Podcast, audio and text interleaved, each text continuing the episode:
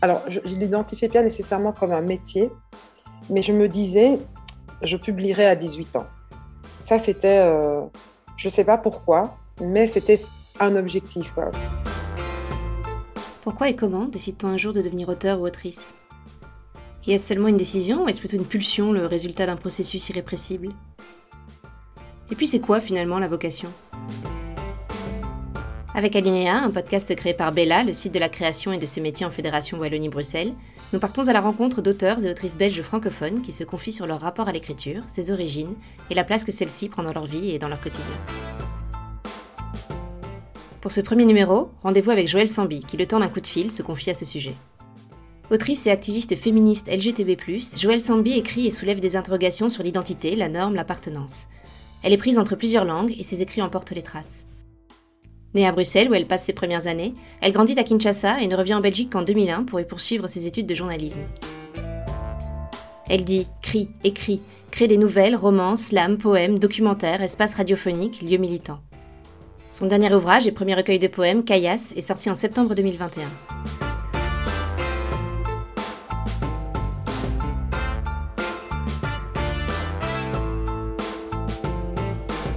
Je suis Aurore Engelen et vous écoutez Alinéa.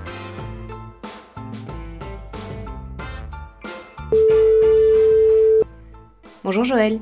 Bonjour. J'ai une première question pour vous. Est-ce que vous écrivez en ce moment? Oui, j'écris beaucoup. Pas euh, nécessairement euh, ce que je souhaite écrire, mais euh, pas nécessairement de la fiction ou de la poésie, mais j'écris pas mal, oui. Parce que j'ai des comme un peu tous les artistes, euh, j'ai des dossiers à rendre, euh, ce genre de choses. Donc c'est euh, et puis je, travaille sur un prochain spectacle, mon premier spectacle. Et donc ça, ça demande une écriture qui n'est pas de la poésie, qui est encore une autre forme. C'est sur scène, donc il y a quelque chose d'assez particulier et différent dans cette manière d'écrire pour la scène, quoi. Et est-ce que vous vous souvenez, j'imagine que oui, du dernier mot ou de la dernière phrase que vous avez écrite? La dernière phrase que j'ai Vraiment? la dernière phrase que j'ai écrite là à l'instant avant de, commencer cette discussion avec vous, c'était euh, je, me réjouis euh, de ce projet qui prend forme parce que c'était un mail. Ce qui est aussi une forme d'écriture en soi.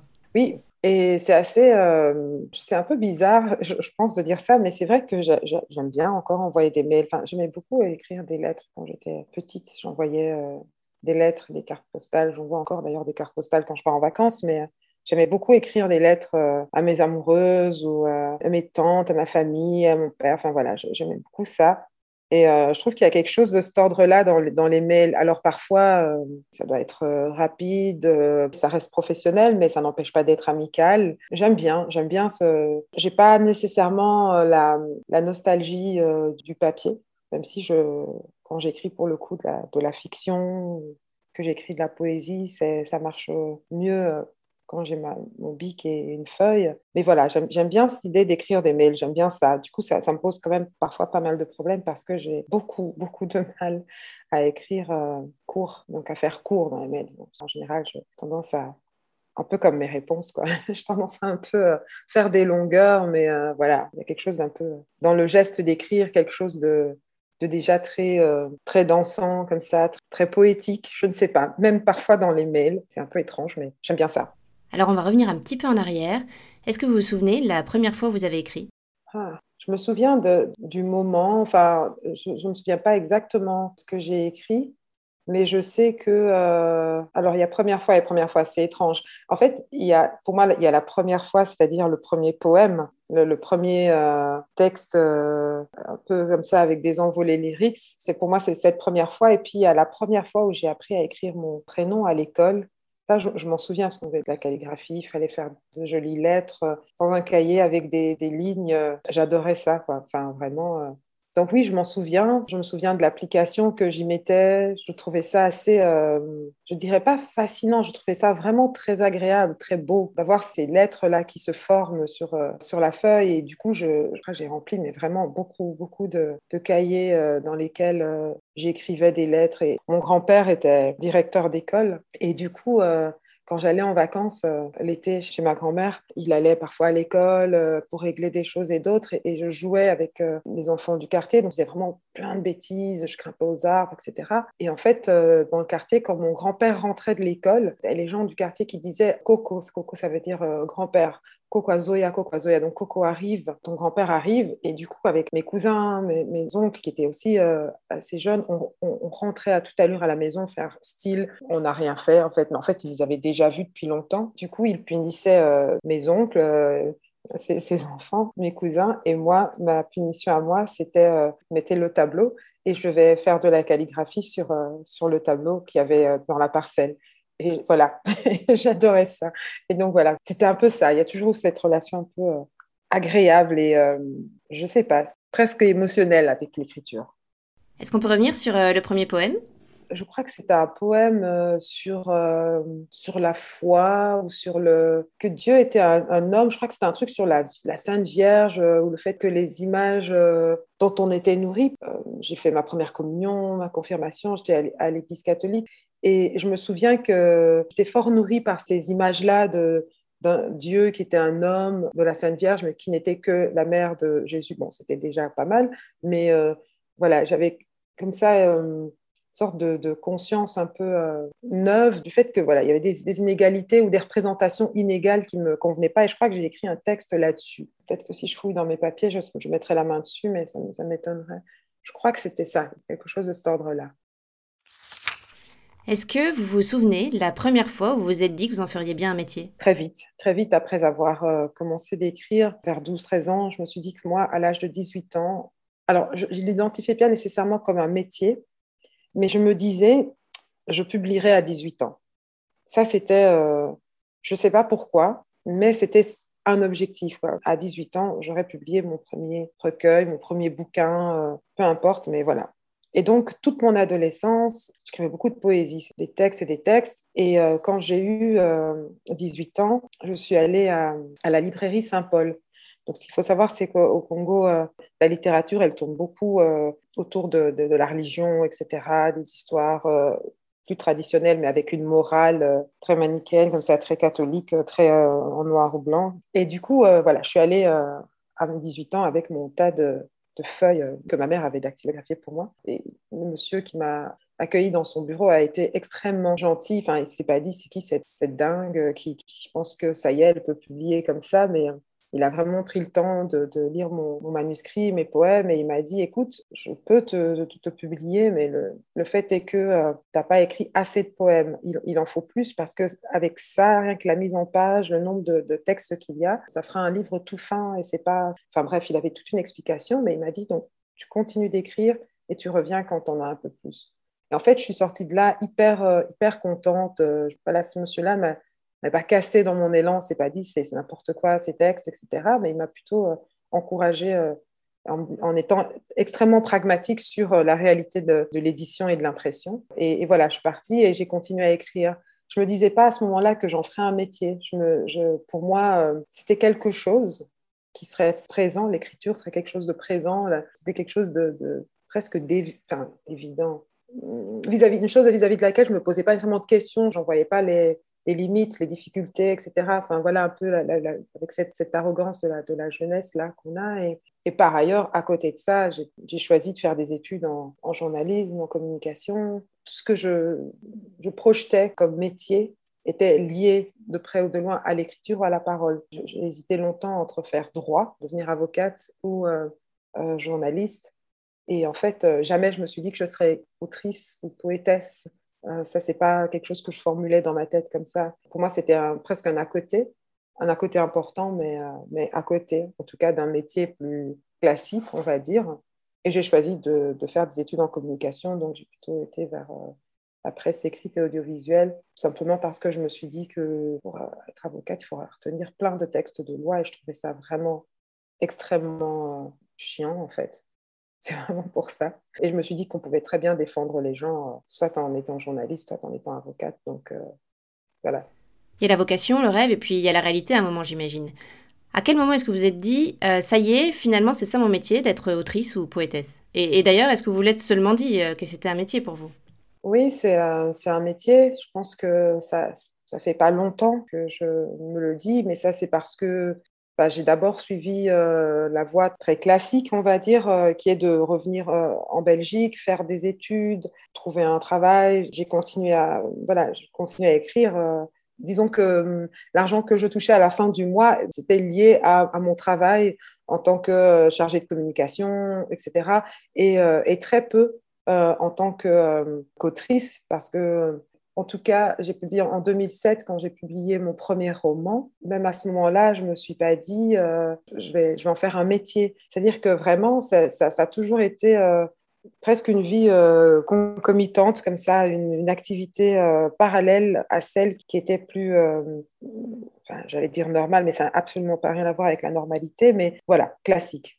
Et donc, euh, il a fallu que je brûle, en fait. Il a fallu que j'ai ce burn-out que je en, 2015 et que, euh, voilà, je me dis, il faut, que j'arrête le, salariat, il faut que j'arrête ce, travail-là qui me bouffe, en fait, et qui m'empêche même d'écrire. Il faut que j'arrête ça pour tout doucement euh, grappiller, prendre plus de place, plus d'espace, m'affirmer davantage, on va dire, dans la sphère artistique.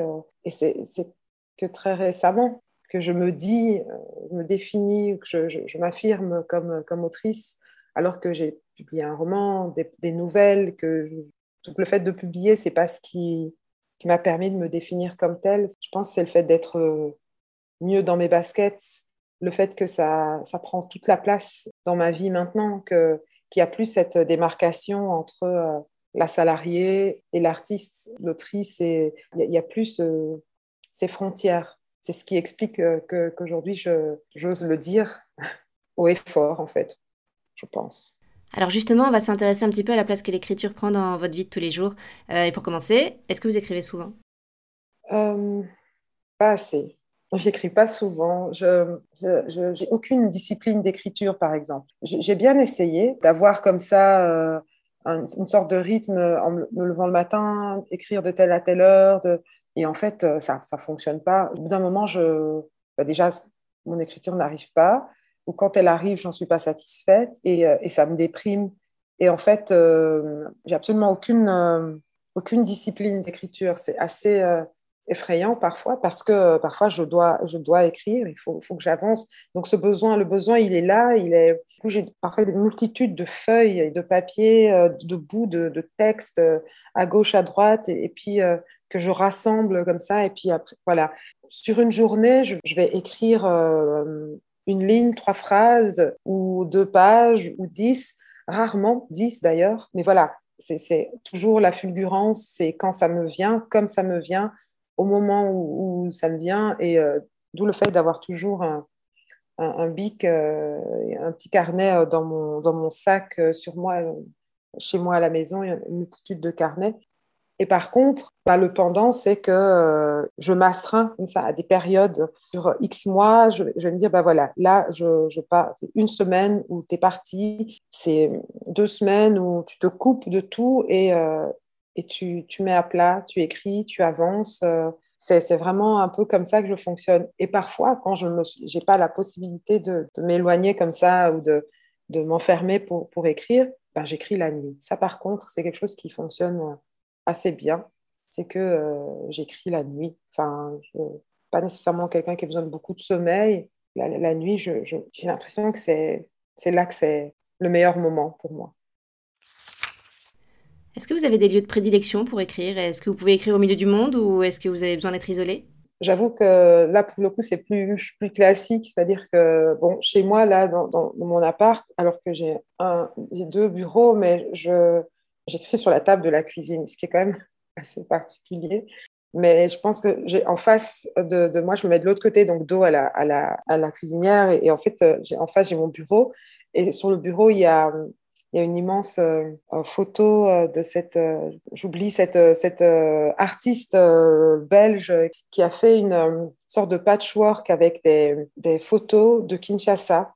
Et donc, c'est vraiment, c'est un énorme poster et euh, de loin, on a l'impression que c'est un même, une même image. Et quand on se rapproche, c'est à chaque fois une petite photo d'un lieu à Kinshasa. Enfin, voilà.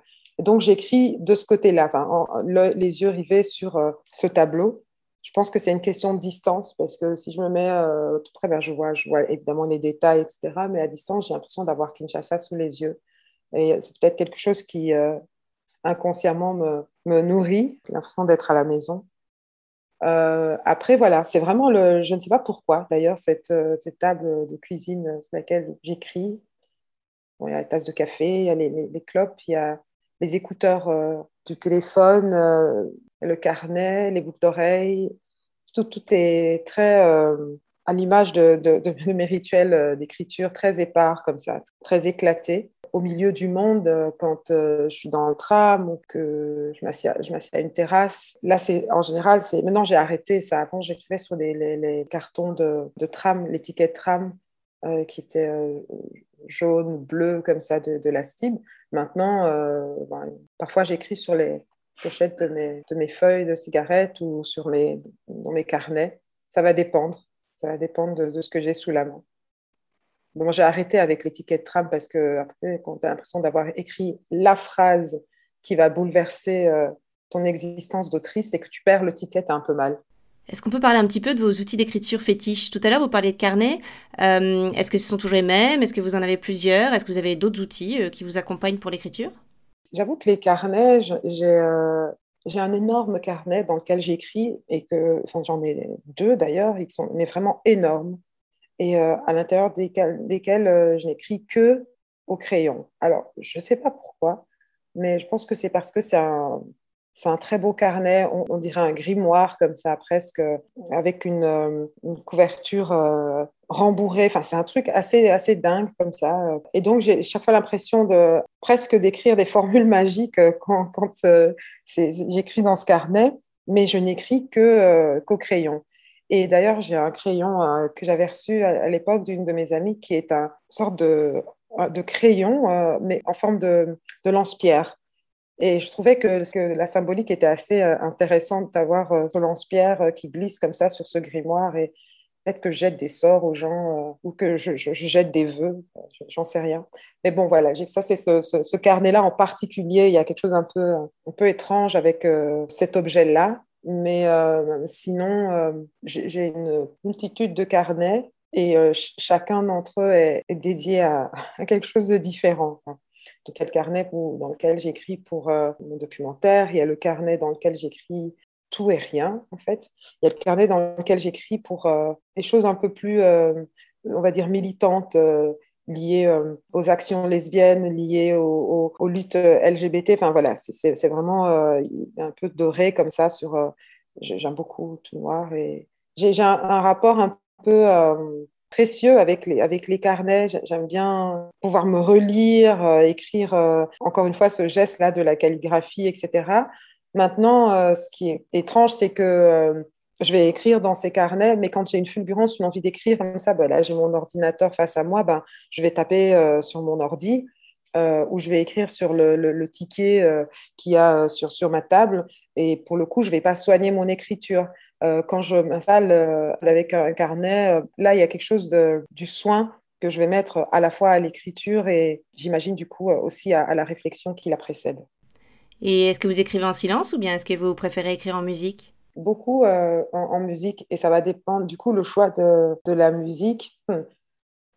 Est-ce que c'est la musique qui, qui va modeler mon humeur et donc la nervosité de mon écriture, je ne sais pas. C'est un, un, peu un, mélange, mais j'écris euh, parfois en silence, souvent en musique, l'un et l'autre. J'identifie le fait que quand j'écris avec de la musique, c'est que euh, j'ai besoin que, que, le rythme, que la musique vienne me presque exacerber ce que je ressens, c'est-à-dire qu'elle participe de, de, l'écriture par exemple, je vais mettre un disque de, ben, de ça va être du rap, ça va être des mots, ça va encore que euh, quand je suis d'humeur euh, plutôt euh, nerveuse ou dans la colère ou dans quelque chose de très à fleur de peau, j'essaye d'éviter d'écouter de, la musique en français parce que j'ai peur que ça me contamine.